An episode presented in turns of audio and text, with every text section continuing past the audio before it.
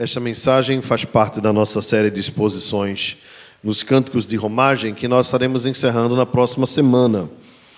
E fala sobre o amor e a união do povo de Deus. Vamos ler todos juntos, irmãos? Como é um texto pequeno, apenas três versos, eu queria ouvir sua voz. Confesso que eu ouvi pouco nos cânticos, queria ouvir um pouquinho mais na leitura. Vamos ler todos juntos? Ó. Oh, como é bom e agradável viverem unidos os irmãos. É como óleo precioso sobre a cabeça, o qual desce para a barba, a barba de Arão, e desce para a gola de suas vestes. É como o orvalho do Hermon que desce sobre os montes de Sião. Ali ordena o Senhor a sua bênção e a vida para sempre. Amém. Amém. Vamos orar, irmãos. Querido Senhor, muito obrigado mais uma vez pela tua palavra, pela honra que temos de poder abri-la, lê-la, meditar, pela liberdade de culto. Obrigado pela Bíblia na nossa própria língua.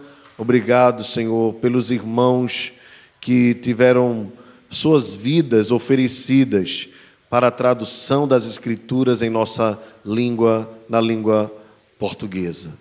Obrigado também, Senhor, por aqueles que até hoje se esmeram em traduzir as Escrituras para linguagens que ainda não têm a, a Escritura na, tua própria, na sua própria língua. Te louvamos porque esses irmãos investem tempo, recursos, às vezes décadas de suas vidas para esse propósito.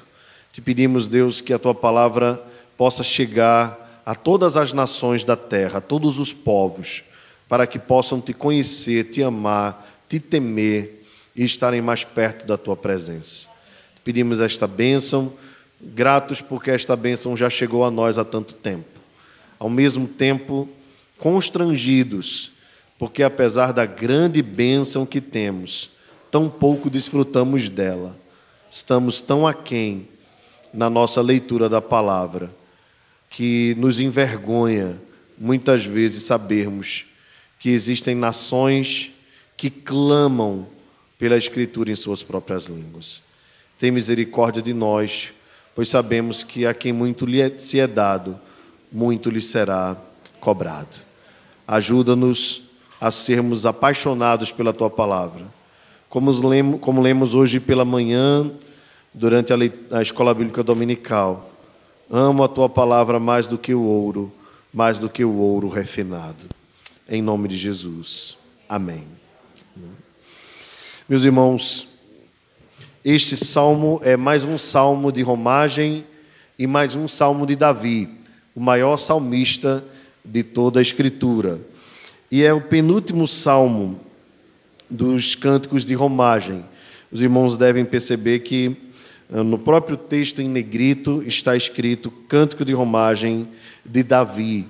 Esta é a parte que se encontra no original em hebraico. A parte em negrito é uma sugestão de tema colocado pela Sociedade Bíblica do Brasil, via de regra, como resultado de outras é, Bíblias, principalmente as Bíblias na língua inglesa. Bem, a excelência da união fraternal é um bom tema para este salmo, embora ele trate também de outros assuntos. Mas eu queria então começar com você falando sobre a, a importância de estarmos unidos e por que a, o salmista dedica um salmo para este assunto. Porque os salmos de romagem têm vários assuntos, né? Os irmãos devem lembrar que ele fala de perseguição, que ele fala de tribulação, que o salmista ou os salmistas falam de dificuldades que eles tinham no caminho, né? como por exemplo aquele que diz: de dia não te molestará o sol, nem de noite a lua. É, nós vamos encontrar salmos de contrição, pelo menos um salmo de arrependimento. Vamos encontrar entre os salmos de romagem aqueles que falavam sobre como se portar perante a injúria, a calúnia, a difamação. Então eram coisas que eles encontravam no caminho. Às vezes o salmista olhava para a própria criação e via ali alguma coisa que chamava sua atenção, ele escrevia então o salmo.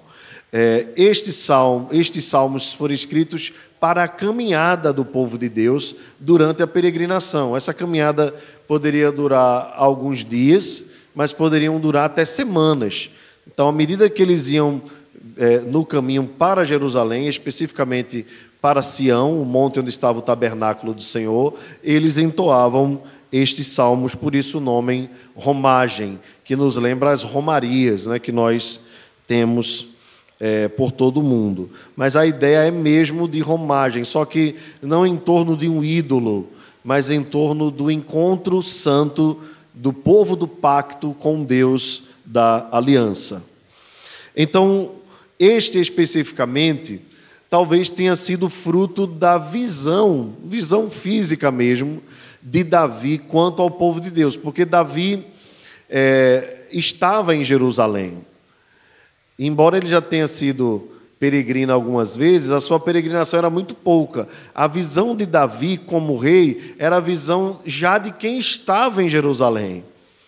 E os irmãos sabem que as doze tribos estavam ao redor de Jerusalém. Então cada um saía da sua região: gente do norte, gente do sul, gente do leste, gente do oeste.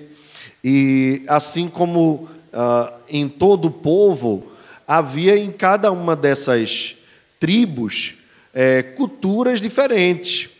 É, Existem até textos na Bíblia que falam sobre o sotaque que alguns tinham por serem de determinada região. Então, alguns que eram da tribo de Manassés falavam de um jeito, quem era da tribo de, de, de Efraim falava de outro jeito. E cada tribo tinha o seu jeito, a sua própria característica.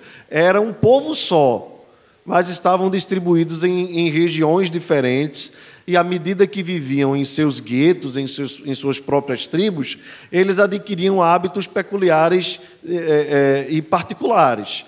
Então é, semelhante a nós brasileiros. É claro que não se compara a dimensão continental do Brasil, né? É, com Israel, logicamente, é, mas é como se nós pensássemos aqui. Você vai para qualquer lugar e quando você escuta um sotaque diferente, você já percebe que aquela pessoa não é da região, não é verdade? Então, até mesmo aqui entre nós, se, se Roberto falar, você já sente uma linguagem diferente. Você sabe que ele não é daqui, que ele é de Minas Gerais. Mas se vem um carioca, já fala diferente do mineiro e do nordestino. Então é, é possível que quando o Roberto chegar lá na terra dele, alguém diga assim: rapaz, você está falando diferente porque adquire um pouco do sotaque nordestino. Então, é, é, essa diferença é natural. Em Israel também havia isto. Cada um, eu estou falando da língua, mas isso podia ter a ver com a roupa. O, o próprio povo, cada tribo tinha uma bandeira que carregava, por isso que a gente é, vê na Escritura o termo dizendo é, que Jesus é o leão da tribo de Judá, né? que na bandeira da tribo de Judá havia um leão. Então, cada tribo tinha suas características, linguagem própria, modo de vestir, modo de agir, modo de falar, característica é, é, cerimonial. Então, quando Davi está em Jerusalém, no seu palácio, vendo o povo se chegando, gente diferente, com cabeças diferentes, culturas diferentes, costumes diferentes, língua diferente, se juntando para adorar a Deus, a um único Deus, e sendo aqueles, embora tribos diferentes, parte de um povo só, Davi então levanta essa exclamação: Ó, oh, como é bom e agradável viverem unidos os irmãos. Louvado seja Deus por essa expressão maravilhosa de Davi.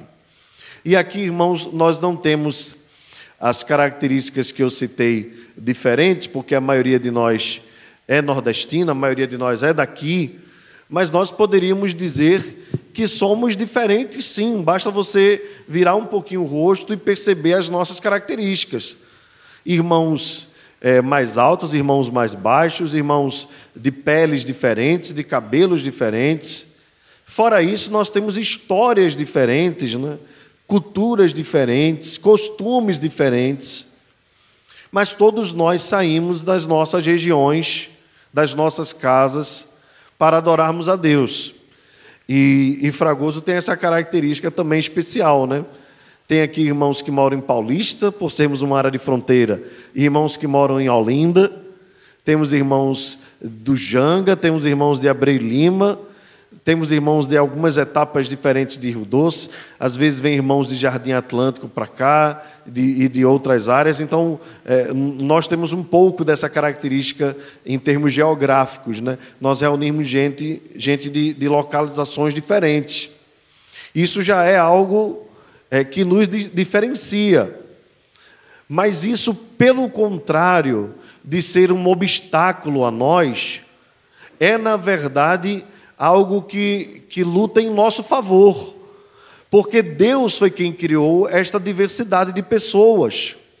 Tanto é que foi sempre a vontade do Senhor que os homens crescessem, multiplicassem e enchessem a terra. À medida que a terra ia sendo preenchida, cada um ia tomando sua própria cultura, sua própria forma de viver, seu próprio jeito. Mas isso para Davi claro, inspirado pelo próprio Deus, não era uma dificuldade, era na verdade um motivo de louvor a Deus.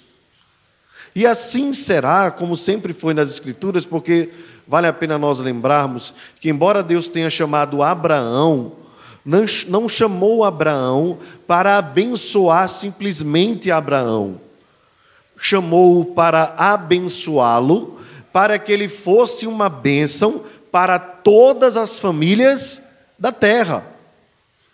Então Deus já sabia que estaria criando um povo só, mas gente de raça, tribo, língua e nação diferente.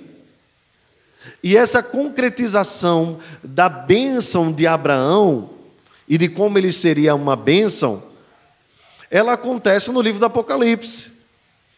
O apóstolo João tem a visão, dos 144 mil, mas depois ele diz: Eu vi, pois, uma grande multidão que ninguém mais podia numerar, gente de toda raça, povo, tribo, língua e nação.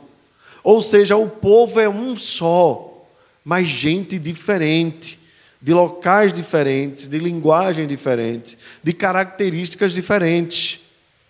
A adoração comunitária mesmo, no Brasil tem nuances totalmente diferentes. Há irmãos que gostam de cantar mais alto, há irmãos que são mais entusiasmados, há irmãos que são mais contidos. Isso não nos faz criarmos barreiras, ou pelo menos não deveria fazer. Somos um povo só. E é na diversidade do povo de Deus que está também a manifestação da multiforme graça de Deus porque Deus se alegra nessa diversidade de sua de seu povo, de sua igreja. Então Davi se alegrou juntamente com o Senhor, dizendo: "É bom e é agradável verem os irmãos unidos". Essa perspectiva, logicamente, dentro de um cântico de romagem, se dirigindo o povo de Deus para adorar, o que Davi se alegra é especificamente, especialmente, com a adoração do povo de Deus, do povo reunido para adorar. Gente totalmente diferente, com um único propósito no coração: engrandecer ao nome do Senhor. É claro que a adoração comunitária ela depende também de outros fatores, não é? A Bíblia diz, por exemplo, que quando nós não estamos bem com o nosso irmão, nós não fazemos a adoração correta a Deus.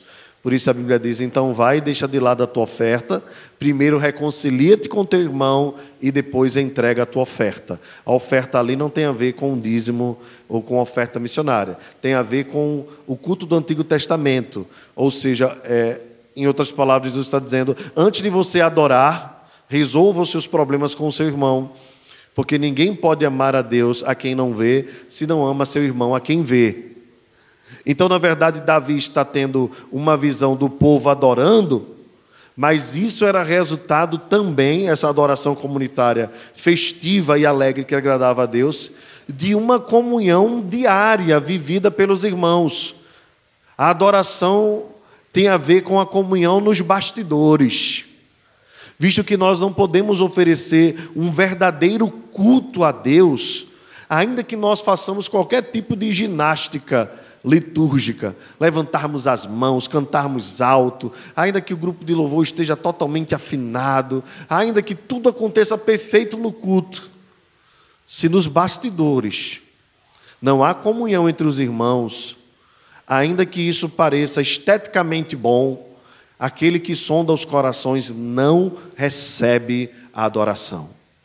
É possível que uma igreja consiga maquiar e aí colocar um gelo seco, colocar um grupo de louvor assim, só com profissionais, sabe? Ter aquele líder de louvor que parece mais um, um, um professor é, é, de ginástica, né? Que manda as pessoas levantarem, sentarem, se abraçarem, baterem palmas, levantarem as mãos. É possível maquiar um culto, só que isso não é agradável a Deus.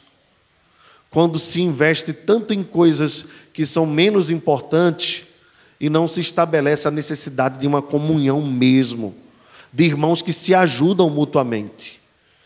Você já imaginou nós estarmos aqui levantando as mãos, adorando a Deus, enquanto há entre nós intriga, disse-me-disse, ou quando há entre nós gente passando necessidade e a gente não olha para esse irmão, ou quando a gente diz para o irmão assim: Eu te abençoo em nome de Jesus, sabendo que ele está padecendo de uma necessidade, e a gente simplesmente bate nas costas dele e diz: Vá em paz, que Deus te abençoe. Quando na verdade o que a gente quer é se livrar do problema, né? Já viu aquela história quando a gente diz para alguém assim, quando está com raiva: vá, vá, vá na paz, vá na paz. Na verdade a gente quer que ele sofra um acidente no meio do caminho, né? Mas assim, vá na paz, vá na paz. É, é a ideia do se afaste de mim. Não é esse tipo de comunhão que agrada a Deus. Ela pode ter, como eu já falei, uma estética perfeita, mas aquele que sonda os corações conhece o interior. E ele não aceita, não aceita o culto de ninguém quando nós não estamos devidamente conciliados com os nossos irmãos. Não foi esse, irmãos, o perigo que a igreja de Corinto correu quando participavam da ceia do Senhor indignamente. Eles estavam ali e, e tinham um culto perfeito, tá? A igreja de Corinto. Não faltava ninguém que não exercesse seu dom. Era briga para o exercício do dom na igreja no culto. Todo mundo queria falar em outra língua, todo mundo queria pregar, todo mundo queria ensinar, até mesmo as mulheres se levantavam. E a igreja, assim, era um festival de, de dons. Paulo diz sobre eles, irmãos, nenhum dom lhes falta. Que coisa extraordinária. O que nós, como liderança da igreja, mais queremos é que os irmãos exerçam os dons. Porque quando toda a igreja exerce os dons, o trabalho fica mais equilibrado. Isso é maravilhoso, é bênção. Um departamento infantil forte, uma juventude forte, professores fortes, diáconos, presbíteros, pastores, sabe, todo mundo exercendo os dons, aqueles dons de serviço nos bastidores, aquela coisa maravilhosa, isso é tremendo. A igreja de Corinto era bem assim, ou melhor do que isso. Mas Paulo os repreende duramente, porque, embora eles exercessem os dons com afinco, na hora da ceia havia um monumental de desunião. Os irmãos mais ricos podiam largar dos seus trabalhos mais cedo e iam para o jantar que tinha antes da ceia comiam de se acabar, bebiam, inclusive o vinho, né, que era uh, que continua sendo lícito, né, a sua bebida com moderação. Eles exageravam, uh, comiam tanto e bebiam tanto ao ponto até de ficarem embriagados. E depois chegavam os irmãos mais pobres, né, porque tinham que fechar o comércio, né, limpar lá a, a loja. E quando eles chegavam, não tinham nem os ossos para eles comerem. Nada. E depois de tudo isso, aí os irmãos chamavam todos e diziam assim: agora vamos nos assentar e celebrar a ceia do Senhor. Paulo diz: não, não é a ceia do Senhor que vocês celebram. Paulo está dizendo para eles, e é muito forte isso: aquele que come e bebe do pão e do vinho, sem discernir o corpo, ou seja, sem entender que nós somos um corpo só de Cristo, come e bebe juízo para si. E alerta a igreja. Eis porque há entre vós muitos fracos e doentes, e não são poucos os que dormem. Entenda aqui o termo dormir como morrer. Paulo alertou os irmãos de Corinto, por quê, irmãos? Porque eles estavam ah, recebendo o castigo máximo da sua falta de comunhão, a fraqueza espiritual, a morte de muitos, e ainda assim eles não alertavam para o problema, continuavam brigando pelos dons, continuavam brigando para cantar na igreja. Eu lembro quando era mais jovem, uma vez eu chamei uma irmã, disse assim: irmã, nós estamos precisando da sua voz na igreja. E ela ficou entusiasmada, porque eu era líder do grupo de louvor, né? Aí eu disse: mas estamos precisando da, de uma voz bonita como a sua para cantar para as crianças.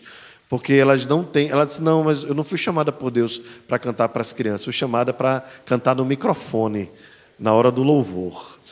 Eu não sabia que existia esse chamado específico, não. Mas aí eu disse, então, irmã, descanse o coração. Eu faço o seguinte: quando eu acabar o louvor, eu desço e vou para a sala das crianças. E eu passava sala por sala na igreja, cantando para cada criança, para cada sala de criança, quatro ou cinco louvores. Eu cantava no microfone no começo do culto, na hora que as crianças saíam, eu ia cantar para elas. Às vezes as pessoas fazem essa distinção, é, elas querem o holofote, o palco. Bem, a igreja de Corinto estava mais ou menos desse jeito. As pessoas brigando pelo palco, pelo microfone, pelo aparecer, pelos holofotes.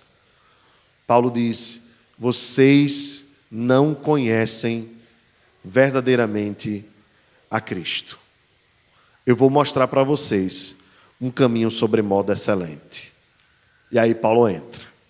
Ainda que eu fale a língua dos homens e dos anjos, se não tiver amor, nada disso se aproveitará. Ainda que eu conheça todos os mistérios e toda a ciência, ainda que eu tenha todos os dons, ainda que eu entregue o meu próprio corpo para ser queimado, sem amor, nada disso se aproveitará. E aí começa a orientá-los. O amor é paciente, é benigno, não se ufana, nem se ensoberbece, não se orgulha. Né? Os irmãos de Corinto eram muito, muito orgulhosos, cada um do que fazia. Paulo então vai destruindo, através da palavra, cada barreira que foi criada na igreja do de Corinto, de tal forma que na, na segunda carta aos Coríntios, que na verdade é a terceira carta, uma foi perdida. Não se trata mais sobre esse assunto. A igreja foi corrigida quanto a todos aqueles erros. Então vejam, meus irmãos, se nós encontramos aqui uh, o, o, o salmista Davi se alegrando com a união dos irmãos, nós também temos casos do apóstolo, caso do apóstolo Paulo se envergonhar dos irmãos de Corinto, pela falta de união. A união do povo de Deus é a coisa mais sublime e mais bela que deve ser preservada. Em prol dela, irmãos, nós devemos abrir mão de muita coisa. Precisamos ser pacientes, cuidadosos, amorosos, verdadeiros, mas delicados no falar Devemos ser sinceros, algumas pessoas gostam de atribuir para si essa característica. Não, olha, eu sou logo sincero. Mas ao mesmo tempo nós precisamos ser moderados no falar. Porque a sinceridade, embora seja uma boa característica, nem sempre ela é bem colocada ou no momento certo colocada, e ela pode provocar um mal, querendo causar vida, pode causar morte.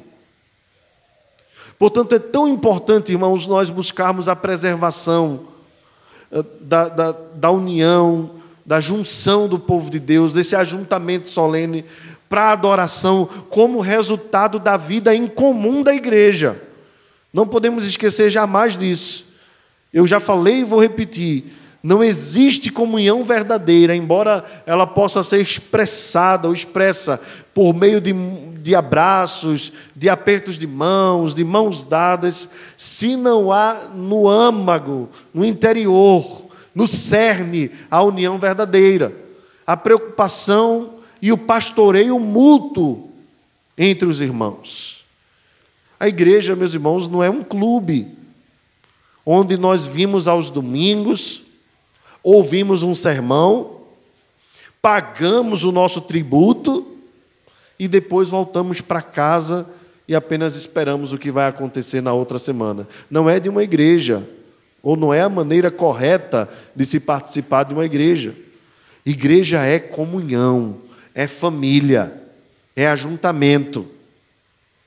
É nós nos preocuparmos uns com os outros. E não apenas sermos aqueles que aguardam uma ligação do pastor.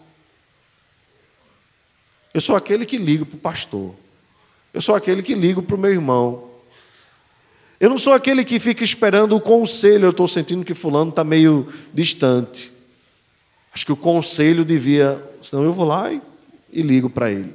E procuro. A comunhão é assim. É o pastoreio mútuo é o cuidar e se permitir ser cuidado. É, é o não criar barreiras, pelo contrário, destruí-las cada vez mais, para que nós possamos caminhar em união. Eu louvo a Deus, irmãos, porque, a despeito das nossas diferenças e dificuldades, e até muitas vezes da nossa falta de, de, de zelo, porque podemos também cometer isso, descuidarmos uns dos outros, acontece também aqui em Fragoso, e não é o fato de nós sermos uma igreja pequena que nós estamos imunes a estas coisas, às vezes nós somos duros no falar, nós, às vezes nós esquecemos de um irmão, às vezes nós somos precipitados num julgamento, todos nós cometemos isso, eu sou o primeiro a dar a cara a tapa. Mas a despeito destas coisas, nós já vivemos aqui experiências extraordinárias que quando nós contamos e compartilhamos, as pessoas ficam abismadas. E, e quando eu falo, não falo para a glória própria, como se essa aqui fosse a minha igreja, na verdade é a igreja do Senhor. E eu tenho o privilégio de servir aos irmãos nesta igreja durante todo esse tempo, e posso dizer para os irmãos de que há aqui um grande esforço por parte da grande maioria dos irmãos de dar as mãos, de se ajudar, de se fortalecer. Durante essa semana, é, alguns irmãos preocupados com outros irmãos por dificuldades é, é, diversas têm me procurado e eu louvo a Deus por conta disso. E, e nós precisamos ter esse cuidado mesmo de quando sentir falta de alguém, de quando perceber que alguém está entristecido, de quando alguém está ausente, de quando alguém está fraco, de quando alguém está padecendo necessidade. Já vemos aqui experiências de nós nos darmos as mãos enquanto um estava doente. Né, quantas vezes nós já enfrentamos doenças aqui sérias dos irmãos e demos as mãos? Situações financeiras que já apertaram, como já apertou para muita gente e nós ofertarmos. Eu não falo ah, ah, nem às vezes é da própria tesouraria da igreja, mas às vezes nem chega a tesouraria, porque os próprios irmãos percebendo que o outro está com dificuldade vão lá e ajudam. Eu mesmo já fui objeto de, de ajuda de muitos irmãos quando quando eu quebrei o braço, eu tive o privilégio de ter irmãos na minha casa, dando banho no meu cachorro, ajeitando Giovana, cuidando da minha casa, fazendo o que eu não podia fazer. E eu louvo a Deus, irmãos, porque temos visto essa reciprocidade no nosso meio. É claro que o que nos incomoda é que nós precisamos melhorar. E eu diria para os irmãos que se nós não tivéssemos incomodados, é porque nós estaríamos num grande problema, porque sabemos que não atingimos a perfeição. Mas temos muito a avançar em termos de comunhão, de ajuda mútua, de cuidado para que quando nós cheguemos aqui, e coloquemos diante de Deus a nossa adoração, o nosso louvor, seja mais do que uma estética litúrgica, mas seja fruto de um amor que transborda por Deus e pelos nossos irmãos. Meus irmãos, não há adoração verdadeira, entenda muito bem isso, se não há amor pelo seu irmão. Não há. Ah, mas a adoração com meu irmão é, é, o meu problema com meu irmão é com ele. Não tem nada a ver com Deus. Tem absolutamente tudo a ver. Eu já citei o texto, mas não custa citar de novo, quando o apóstolo João diz que ninguém pode amar a Deus a quem não vê, se não ama seu irmão a quem vê. É exatamente isso que João está querendo nos ensinar que a adoração não é só uma questão vertical, mas é uma questão também horizontal. Não dá para nós cantarmos aqui que estamos alegres no Senhor quando nós vemos o nosso irmão triste e não oferecemos ajuda. Então as coisas precisam caminhar juntas. O amor a Deus e o amor para com o próximo. Isso eu diria para os irmãos, é que essa comunhão começa a partir da nossa própria casa que é um ponto que você não pode esquecer. Inclusive, lembrando que a Bíblia fala, o apóstolo Pedro aos homens, que se nós não tivermos em casa de uma forma conciliatória, ou seja, estivermos mal com o nosso cônjuge, as nossas orações podem ser impedidas. Já pensou que coisa séria? Deus assim: Eu estou ouvindo sua oração, mas eu não, eu não tenho compromisso com a tua oração. Você precisa primeiro reconciliar, você precisa resolver, você precisa ajustar. É Deus dizendo, irmãos, não sou eu, é Deus. Para que não sejam impedidas as vossas orações diante de Deus. Então veja como é importante estar bem com o irmão, começando de casa. E aí em Mateus Jesus diz assim: entra em acordo com o teu adversário, independente de quem for, sem demora. Antes ele diz: se você for entregar a tua oferta e ali lembrar que o teu irmão tem algo contra ti, vai, deixa de lado a tua oferta, reconcilia-te primeiro com teu irmão e depois entrega a tua oferta. O que Jesus está dizendo ali naquele texto é que o perdão e a comunhão precedem o culto. Que não existe culto verdadeiro se não houver comunhão e amor para com o próximo. E por que no altar? Porque quando o ofertante chegava no altar e colocava o seu animal lá junto com o sacerdote, o sacerdote faria expiação pelos pecados daquele ofertante. Então, o ofertante no seu coração. Lembre bem, embora seja uma ação simbólica né, do matar o cordeiro, as pessoas entendiam a intenção daquilo ali. Então, enquanto o animal estava sendo sacrificado, o bom judeu o religioso baixava a sua fronte e dizia a Deus: Senhor, perdoa os meus pecados. Então, por que diante do altar essa questão é levantada? Porque enquanto você está ali, vendo o animal ser sacrificado pelos seus pecados, e você se coloca diante de Deus assim: Senhor, perdoa os meus pecados, o Espírito Santo está lembrando no seu coração. E você já perdoou o seu irmão?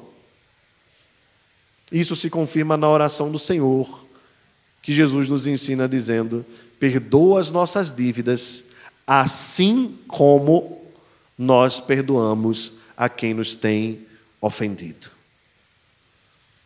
Ou seja, o perdão de Deus sobre as nossas vidas está intrinsecamente ligado ao perdão que nós damos àqueles que nos machucaram, que nos ofenderam. Em outras palavras, só pode receber perdão o coração que também perdoa. Um coração que não perdoa é um coração não perdoado. Não tem outro caminho.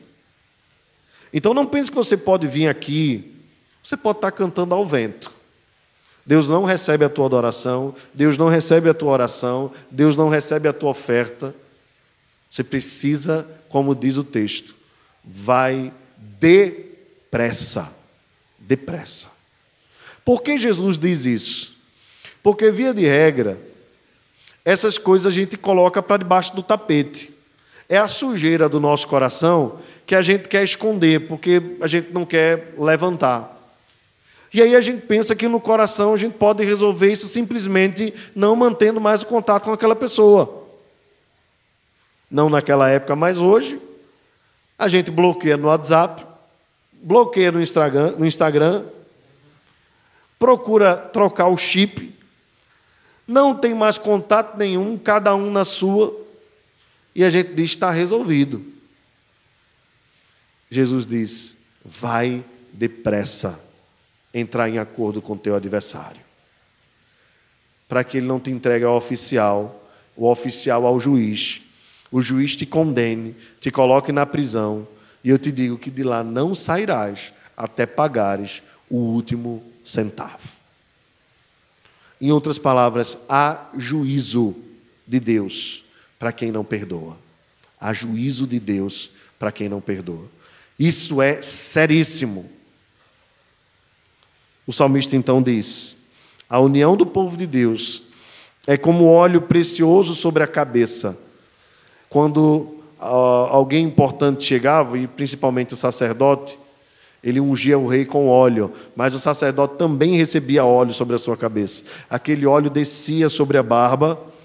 É, aqui Arão, porque Arão era o sumo sacerdote, mas poderia, logicamente, ser qualquer um da descendência de Arão para ser sumo sacerdote. Não era apenas o caso de ser levita, tinha que ser levita, descendente de Arão, e desce para a gola de suas vestes. Quando o óleo que é um símbolo da bênção e da presença de Deus, era derramado sobre o sacerdote, era derramado em abundância, de tal maneira que esse óleo descia sobre a cabeça, molhava todo, e você deve lembrar que o israelita do tempo antigo tinha o cabelo grande e tinha a barba muito grande, que era um sinal da, da, da sua masculinidade, né? era uma questão cultural importante. É, e esse óleo encharcava a barba dele, de forma que descia para a gola das vestes sacerdotais um sinal da abundância da presença de Deus. O que Davi está dizendo é: olha, a união do povo de Deus é bênção sobre bênção, é bênção sem medida, é bênção abundante, é uma bênção que transborda e que inunda o povo de Deus. O sacerdote representava a presença de Deus entre o povo. Era através do sacerdote que as orações eram levadas, conduzidas. E quando o óleo descia sobre a cabeça do sacerdote, encharcava a barba, a gola das suas vestes, era um sinal de que Deus estava contemplando com alegria as orações, as ofertas, a comunhão, a adoração do povo de Deus em união. Em outras palavras, a união do povo de Deus garante acesso, garante alegria, garante plenitude na presença de Deus. A união do povo de Deus é uma bênção. E por fim ele diz: é como o orvalho do Hermon, Monte Hermon que estava acima dos montes de Sião. Do, do Hermon, por conta da altitude, descia um orvalho que fazia com que as águas chegassem até Sião. Jerusalém era uma região privilegiada, porque tinha uma excelente geografia e a, o orvalho que pingava das plantas pela manhã cedo é, principalmente nos, nos, períodos oportunos de inverno, faziam com que as águas descessem sobre Sião. A ideia ali é Deus vai abençoando o povo de cima para baixo. E ali, no Monte Sião, onde estava o templo, a bênção era concretizada. Então o salmista diz: ali em Sião, quando o povo chega, se reúne, unido, em comunhão, deixando de lado suas diferenças, deixando de lado as suas características diversas. Quando o povo entende que é um só, Deus derrama a sua bênção sobre ele e a vida para sempre. Meus irmãos, o contrário também é verdadeiro, embora triste.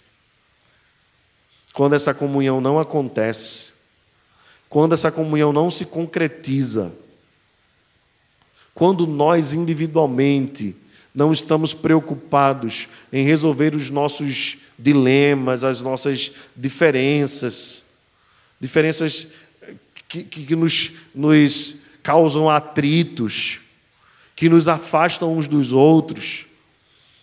Deus não abençoa o seu povo quando nós estamos assim. Não abençoa. Pelo contrário, o contrário de bênção é maldição. E foi o que Paulo alertou à igreja de Corinto. Vocês não estão se unindo ou se juntando para o bem, e sim para o mal. Veja, irmãos, tudo parecia bem, mas a reunião era para mal. É possível isso? É. Quando no coração nós não estamos no intento, no desejo correto, com a motivação correta, quando nós estamos com o nosso coração petrificado pelo orgulho, achando que é o nosso irmão que tem que nos procurar, porque foi ele que errou e não eu. Nós acabamos sendo aquele pouco de fermento no meio do povo de Deus, que se não extirpado, leveda toda a massa. Ou seja, nós podemos contaminar. A desunião, irmãos, é contagiosa. Terrivelmente contagiosa. Essa não se dá pelas nossas salivas, né? Como o vírus que nós conhecemos. Mas é mais perigosa do que o vírus que está assolando esse país a igreja vira uma pandemia. Vira uma pandemia. Contágio acontece de forma rápida e o final é trágico. Ali o Senhor ordena a sua maldição. A maldição do Senhor está sobre o seu povo quando esse não vive em união. O que é que eu tiro aqui, irmãos, como lição? Eu, eu diria para os irmãos, são tantas lições aqui que eu quero é, abreviá-las, mas queria que os irmãos guardassem no coração. Quem sabe até nós devemos, devamos discutir um pouco mais elas em outros momentos. Mas eu queria, em primeiro lugar, convocar você a entender que a igreja do Senhor não é um local onde você vem, paga tributo, senta, canta, ouve boa música, ouve uma boa mensagem, concorda com o pastor e depois vai para casa. Não é isso. Não é isso. Igreja é família, é amizade, é união. É o estar aqui como um sinal ou como um resultado da vida que nós vivemos durante a semana. Por isso, em nome de Jesus, entenda, eu e você devemos ser aqueles que promovem o não isolamento social. Devemos ser aqueles que lutam contra o distanciamento eclesiástico. Veja que o controle dessa pandemia de desunião não é o lockdown. Ou seja, você fechar o seu coração e apenas vir aqui como se fosse um cumpridor de uma mera obrigação de membro. Não foi para isso que Deus te chamou. Deus te chamou para a comunhão. A comunhão é mais forte do que isso. É a amizade, é o estarmos juntos, é saber como você está, é saber como eu estou. É nós fazermos o que o apóstolo Paulo diz: habite ricamente em vós a palavra de Cristo instruí-vos e aconselhai-vos mutuamente em toda a sabedoria, louvando a Deus com salmos, hinos e cânticos espirituais, com comunhão nos vossos corações, diz o apóstolo Paulo. Em Atos 2, versos 42 a 47, a Bíblia diz: E todos os que creram estavam juntos. Você está junto ou você está disperso? Quem crê tem que estar junto. Você não pode ser um visitante da igreja. Você precisa estar em comunhão, precisa se envolver, precisa participar. Estavam juntos e tinham tudo em comum. Como é que você vai saber como está o seu irmão se você não participa? A nossa semana de oração, irmãos, tinha pouquíssimas pessoas. É muito triste quando nós decidimos fazer três dias apenas, e nesses três dias o grupo vem pequeno, e diria mais para os irmãos, a maioria idosos. Louva a Deus pela vida dos idosos da nossa igreja. Porque com afinco participam. Mas os nossos jovens, a maioria de férias, a maioria não colocou o pé aqui na igreja. E a gente pensa assim: por que a coisa não está fria na igreja? Por causa de você, por causa de mim, por causa de quem não dá as caras. A gente vai fazer oração online, ninguém participa, mas a gente vê online no Instagram, no WhatsApp. O que é que vocês estão esperando? O pastor vir com uma novidade é. Ah, vamos colocar um gelo seco aqui na igreja. Ah, mas é porque eu acho que a igreja está muito fria. Como é que está seu coração? Como vai o seu coração? Ô mania diabólica que nós temos de colocar sempre a responsabilidade para o outro. Quando nós mesmos não nos comprometemos com aquilo que deveríamos nos comprometer. Ou às vezes nós só nos interessamos, ou só participamos daquilo que nos interessa. Como se a igreja fosse um grande mercado e eu viesse aqui e escolhesse o que eu devo e o que eu não devo levar. Ora, será que não tem uma agenda de Deus? É, é você quem define o que é importante e o que não é? Semana de oração eu não vou, mas tal coisa eu vou. EBD eu não vou, mas tal coisa eu vou. E é um mercado. Se você não entender a importância de estar junto, daqui a pouco você sai como muitos têm saído. E sabe, irmãos, eu sou pastor de ovelhas. Se você não é ovelha, não ouve a voz do pastor. A minha missão é orientar. A minha missão é conduzir. Os irmãos são minhas testemunhas da minha fidelidade quanto à pregação da palavra do meu cuidado com os irmãos que se ausentam da igreja, aqueles que gostam, claro, de ser lembrados, porque, inclusive, há irmãos que, quando faltam duas, três, quatro semanas, a gente manda uma mensagem, visualiza, não responde e ainda fica com raiva porque a gente perguntou como ele estava, porque ele se achou ofendido porque não vem para a igreja e o pastor perguntou porque ele estava ausente. Você acredita nisso? Aí a pessoa se torna a vítima do problema que ela própria causou. Ou seja, é, é tão fácil, eu queria chamar você para vir aqui, ficar aqui no meu lugar. Para você ser pastor dessa igreja. Como é que você agiria se você estivesse no meu lugar, se você fosse pastor dessa igreja? Se você tiver uma ideia, me ajude, eu estou precisando. Agora que a gente precisa se corrigir, precisa. A gente, irmãos, eu coloquei no grupo da igreja, no boletim, desde a semana passada. Os irmãos são minhas testemunhas aí. Desde dezembro, semana de oração, segunda, quarta e sexta, das 20 às 21 e 30. Durante a semana a gente foi colocando, colocando, colocando. Na sexta-feira o irmão disse: E está tendo semana de oração? É? É online ou é presencial? Ah, irmãos. É provação da fé. Porque olha tudo que não presta, compartilha tudo que não presta. Sabe a escalação do Santa Cruz que nem subir vai para a Série B. Ele sabe a escalação toda. Do esporte, meu Deus do céu, ele conhece até os reservas. Eu não conheço, o último do esporte que eu lembro é Romerito e Carlinhos Bala. Mas ele conhece a escalação do esporte toda. Mas ele não sabe que a EBD é de 9. Aí só chega de 10. Que eu não sabia, não. Então, irmãos, é difícil. Quando nós individualmente não nos comprometemos com a igreja de Deus em estarmos unidos, em estarmos juntos, estarmos em comunhão, é difícil acontecer.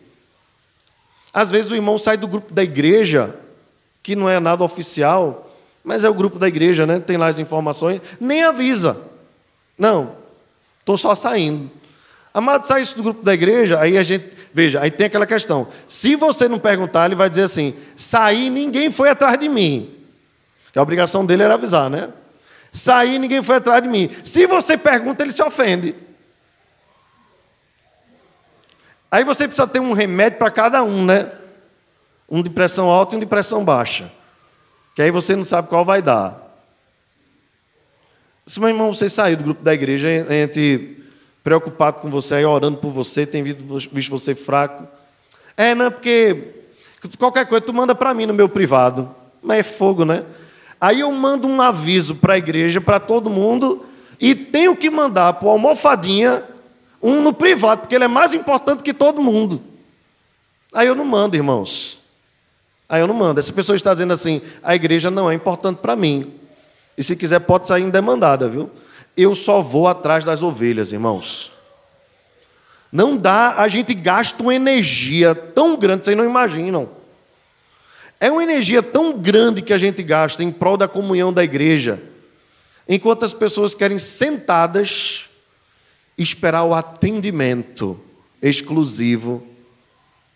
Bem, talvez eles pensem que nós somos aqueles bancos né, que só atendem os ricões. Que você fala com o gerente. Negócio especial, assim, um cafezinho, uma água de coco e tudo mais. É difícil, irmãos. É por isso que pastor morre cedo. É sério.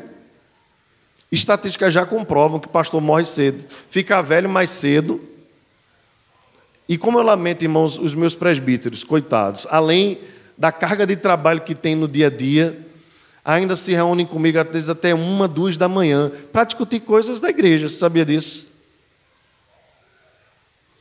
Às vezes está ali, testemunha o que, o que sai mais cedo para trabalhar, presbítero Luciano. Às vezes a gente acaba a reunião de uma da manhã, vai para casa para cochilar, para trabalhar depois oito horas. Um trabalho perigoso. Ou como presbítero Severino aos seus 71 anos, com todo o vigor que o Senhor tem renovado sua, seu corpo, trabalhar o dia todo e ele diz assim: Estou aí, pastor. Chega na reunião, não faz cara feia, não tem cansaço. Eu estou citando só os dois aqui, os outros não vão ficar com ciúme, não. Porque se eu citasse cada um, os irmãos sabem das lutas que cada um enfrenta. Mas estão aqui procurando o bem da igreja. Aí o irmão, nem para olhar o grupo da igreja do WhatsApp, ele olha. Porque ele diz que não tem tempo. Agora, grupo de piada, grupo, é, é, é, vídeo que não serve para nada, aí compartilha os montes para ver besteira no Instagram aos montes. Entende isso aqui como desabafo? A luta pela comunhão da igreja precisa ser de todos, irmãos. De todos. Começando da própria casa e terminando na igreja. Somos o povo de Deus, somos a família de Deus. Eu queria, em nome de Jesus, essa mensagem não poderia ser mais oportuna para um início de ano. Nós estamos com bronca no departamento infantil, estamos. Poucos professores, muita ausência. Estamos com bronca em todas as áreas da igreja. A coisa não está desesperadora, graças a Deus, porque o Senhor tem nos sustentado e porque a nossa expectativa está nele. Graças a Deus. Mas nós estamos precisando de engajamento dos irmãos, não de gente esperando a coisa acontecer. E esse engajamento não é só serviço, não, irmãos. É engajamento na comunhão, na amizade. Sabe, quando nós nos pastoreamos mutuamente, a coisa não, não vai para o precipício. Quando nós nos corrigimos, nos exortamos, nos orientamos, oramos uns pelos outros, nos preocupamos uns com os outros, eu diria para os irmãos que 60% dos, das dificuldades individuais, individuais são minimizadas porque estamos ali juntos. E o restante o Senhor vai nos dando sabedoria para resolver. Mas a gente precisa estar junto. A gente precisa estar em comunhão. Quem sabe nesse início de ano essa mensagem não sirva para você alertar a sua vida, a agenda da sua vida. Esforce-se. Olha, estar juntos, irmãos, os israelitas para estarem juntos, eles já tinham um dia marcado. Nós temos um dia marcado, o dia do Senhor, escola bíblica dominical, pouquíssimas pessoas. Em fevereiro nós vamos voltar com todos os professores. Se tiver só um aluno por sala, vai ter uma sala só com um aluno aprendendo. Mas não é o ideal.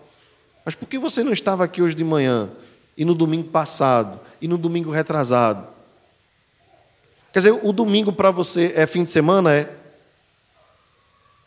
Reoriente a sua agenda. Reoriente sua agenda. O domingo é o primeiro dia da semana. Quando você coloca a segunda-feira como primeiro dia da semana, você está dizendo que o seu trabalho e que a sua faculdade é mais importante do que Deus.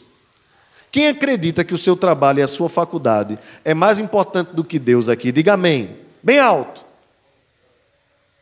Ninguém, né? Mas na prática, como é que tem sido? Ah, mas duas vezes é muito. Você acha? Eu não acho, não. Deus também não acha, não. Escola Bíblica Dominical, uma hora e meia. Não tira pele de ninguém. Ah, mas é porque eu estou estudando muito. Você acredita que quem abençoa os teus estudos é quem? É a tua mente ou é Deus? Priorize Deus. Eu vou dar um testemunho pessoal, não gosto de fazer isso, mas vou dar um testemunho pessoal. Quando nós iniciamos a congregação, Catiano estava fazendo faculdade. E um acordo que a gente fechou foi: nós não vamos abrir mão do dia do Senhor. E não é porque eu sou pastor, não. Porque você não é pastora, você é só mulher de pastor. É um membro como qualquer outro. Pois grávida, com o bucho cheio, os irmãos mais antigos são testemunhas disso. Abria a igreja de manhã, varria a igreja, dava aula para todas as crianças numa sala insalubre, sozinha, varria a igreja, fechava, vinha andando. Na época, nenhum de nós tínhamos carro ainda. Vinha andando lá da Avenida Nápoles para cá, dá mais de um quilômetro. Passava na frente da igreja presbiteriana de Rio Doce, podia ficar por ali, né? Se encostar, passava na frente. Quando era de noite, a gente chegava cedo novamente, descansava quando podia tarde, porque você sabe que vizinho às vezes gosta de ouvir um sonzinho alto, né? E a gente vinha cultuar a Deus. O bucho pela, bar... pela boca já. Mas não deixou de ir à igreja enquanto estudava um domingo sequer, porque entendia que quem a capacitava, embora ela trabalhasse, estudasse e ainda cuidasse da casa, era Deus quem a capacitava. Sabe que a gente escutou gracinha? A gente escutou alguém dizer assim: teu marido deve comer só miojo, né? Para os irmãos entenderem como é a coisa. Quando a gente quer ser fiel a Deus, Satanás usa até quem está perto às vezes. Os irmãos sabem que não dá para sustentar esse corpinho com miojo, né? Então ela não deixava de fazer nada em casa para fazer as coisas da igreja.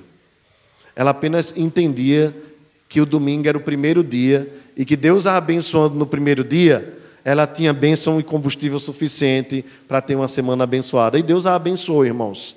Terminou o curso, graças a Deus, como uma das melhores alunas.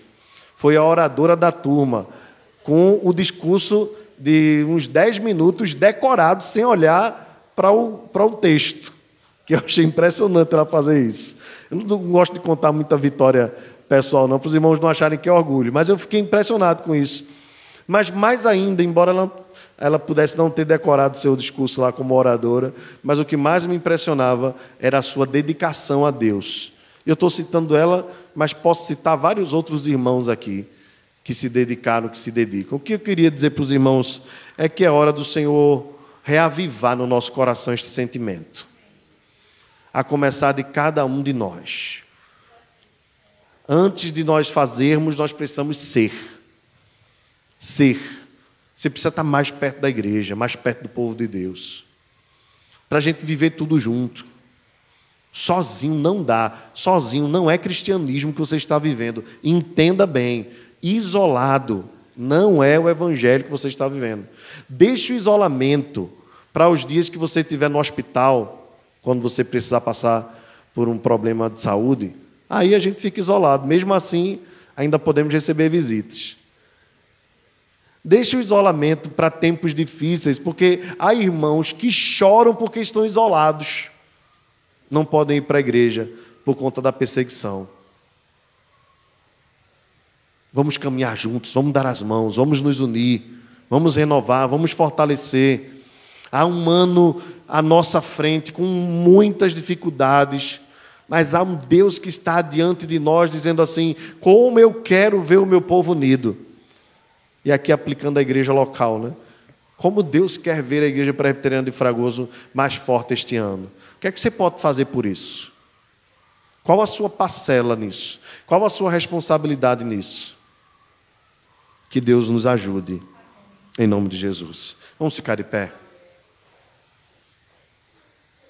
Senhor nosso Deus, Pai amado, nesse instante, Deus, nos prostramos diante da Tua presença para te pedir perdão se a nossa comunhão tem sido falha, se nós temos agido mais como empecilho do que como uma bênção. Tem misericórdia de cada um de nós, desde a liderança da igreja até o mais novo membro, até as crianças menores ainda de colo. Abençoa o teu povo, Deus. Abençoa a nossa comunhão, o nosso amor. Ajuda-nos a sermos mais semelhantes a Ti. Pois modelo maior de comunhão não há do que a Santíssima Trindade. Pai, Filho e Espírito Santo desde a eternidade. Embora pessoas diferentes, um só Deus, sem divergências, cada um com um papel cumpridor, sendo fiel à tarefa. Ó Deus, ajuda-nos a sermos assim também, diferentes uns dos outros, mas no mesmo propósito, vivermos a excelência da união e do amor fraternal. Sejamos comprometidos com isso, que possamos ser mais cuidadosos com isto, cuidarmos uns dos outros em amor e não permitirmos que ninguém se perca daqueles que são tuas ovelhas. Fica conosco, concede-nos graça para mais uma semana, em nome de Jesus. Que a graça do Senhor Jesus o amor de Deus o Pai e a comunhão do Espírito Santo esteja sobre nós e conosco permaneça agora e para todos sempre. Amém. Podem sentar, irmãos. Que Deus abençoe a todos, abençoe aqueles que nos acompanham também pela internet.